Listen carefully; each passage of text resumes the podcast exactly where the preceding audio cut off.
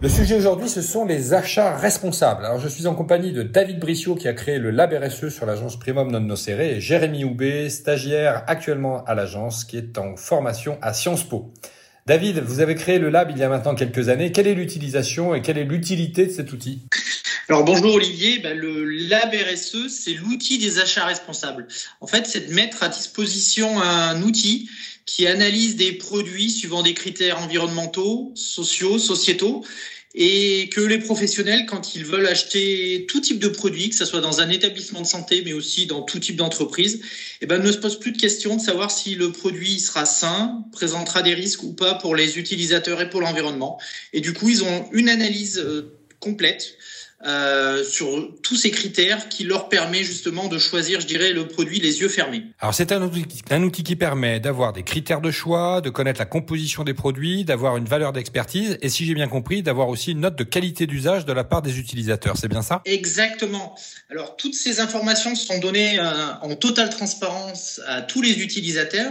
Du coup, les usagers, quand ils choisissent d'acheter un produit, qu'ils le testent, eh ben, ils peuvent venir après sur le lab. Euh, bien sûr, ils ont vu toutes nos analyses en amont. Et là, ils l'ont utilisé. Ils savent si le produit euh, il est pratique à utiliser, s'il répond euh, aux, à leurs exigences. Et du coup, ils peuvent mettre une note. Et ces notes sont disponibles pour tous les connectés sur le lab, donc sont à disposition de toute la communauté qui se retrouve sur cet outil. Alors Jérémy, vous qui êtes euh, en stage ici avec votre culture Sciences Po, euh, une vision à 360 degrés euh, de l'économie française, comment vous trouvez ça vu de l'extérieur aujourd'hui, ce type d'outil plus qu'utile, je dirais que c'est indispensable aujourd'hui pour se projeter, notamment au niveau des normes législatives qui vont de plus en plus prendre en, en compte toutes ces problématiques environnementales, comme comme l'a dit David, sociétales euh, et sociales.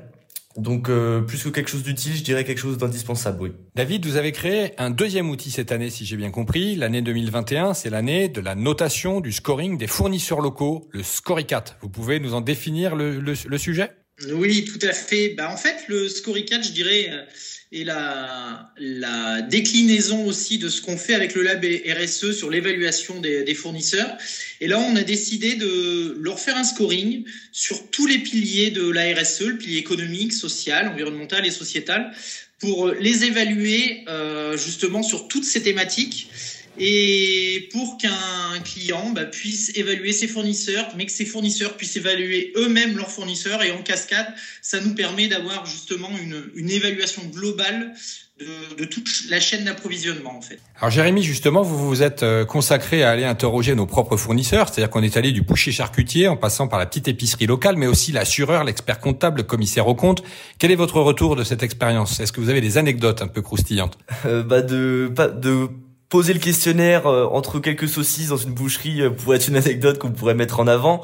Mais ce que je retiendrai principalement, c'est euh, la dynamique positive dans laquelle s'engagent les fournisseurs. Ils l'ont pas du tout pris comme quelque chose de punitif, mais au contraire comme une démarche qui a vocation à permettre de s'améliorer euh, pour tous, pour les fournisseurs et également pour euh, pour l'agence. Est-ce que certains vous ont dit qu'ils aimeraient l'appliquer à leurs propres fournisseurs, à leurs propres sous-traitants, c'est-à-dire à leur chaîne d'approvisionnement? Non, pas encore, mais certaines problématiques sont ressorties des questionnaires, des points d'amélioration euh, auxquels n'avaient pas pensé les fournisseurs, sur lesquels dans un avenir dans un avenir proche, pardon, ils seront amenés à, à se poser. Alors moi, je l'ai testé aussi sur certains fournisseurs d'hôpitaux. Je peux vous citer les fabricants de masques ou des ambulanciers qui eux-mêmes m'ont dit maintenant vouloir l'appliquer à la totalité de leur chaîne de production. Euh, David, euh, encore un mot. Euh, l'avenir de cet outil demain, euh, c'est quoi pour vous dans votre esprit? Comment ça peut se décliner? Auprès de quel type de structure? Est-ce que ça s'adresse exclusivement au monde de la santé ou est-ce que ça peut s'adresser à toute structure qui achète des produits et qui veut des critères éco-responsables? Ah, Pour moi, ça doit s'appliquer à tout type de structure.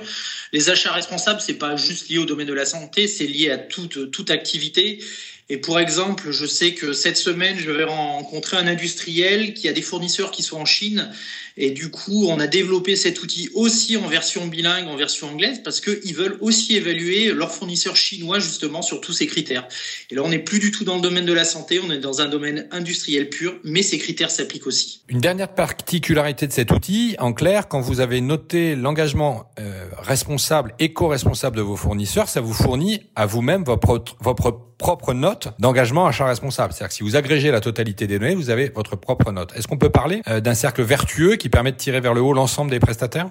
Exactement, parce que tous les prestataires verront justement cette notation, verront quels sont leurs points d'amélioration et pourront définir directement un, un plan d'action euh, justement pour progresser suivant euh, les thématiques sur lesquelles ils auraient des scores un petit peu plus faibles. Merci Jérémy. Un mot de conclusion. Qu'est-ce que vous retiendrez de ce stage avec nous? Euh, Nous, on a été ravis de votre collaboration. Vous, en une phrase, qu'est-ce que vous de ces sujets? Euh, L'engagement, l'engagement qui qui est plus grand qu'on le pense, même auprès de plusieurs fournisseurs, justement en allant le en allant administrer ce questionnaire auprès de, de, fournisseurs divers, je me suis rendu compte que c'était des problématiques qui étaient euh, au centre euh, des réflexions menées par, euh, par plusieurs entreprises. Donc un aspect positif par rapport à ça. Merci à vous deux. Et en conclusion, je vais citer Coluche, vous le savez, hein, qui a dit il y a 40 ans, quand on pense qu'il suffirait qu'on n'achète pas pour que ça ne se vende plus, eh bien on peut considérer que le Scoricat sera l'outil Sentinelle. Hein, C'est bien ça, le Suricat, David Brissot, le Sentinelle? Exact. Exactement. Donc le Scoricat, c'est un petit jeu de mots entre le suricat et le scoring.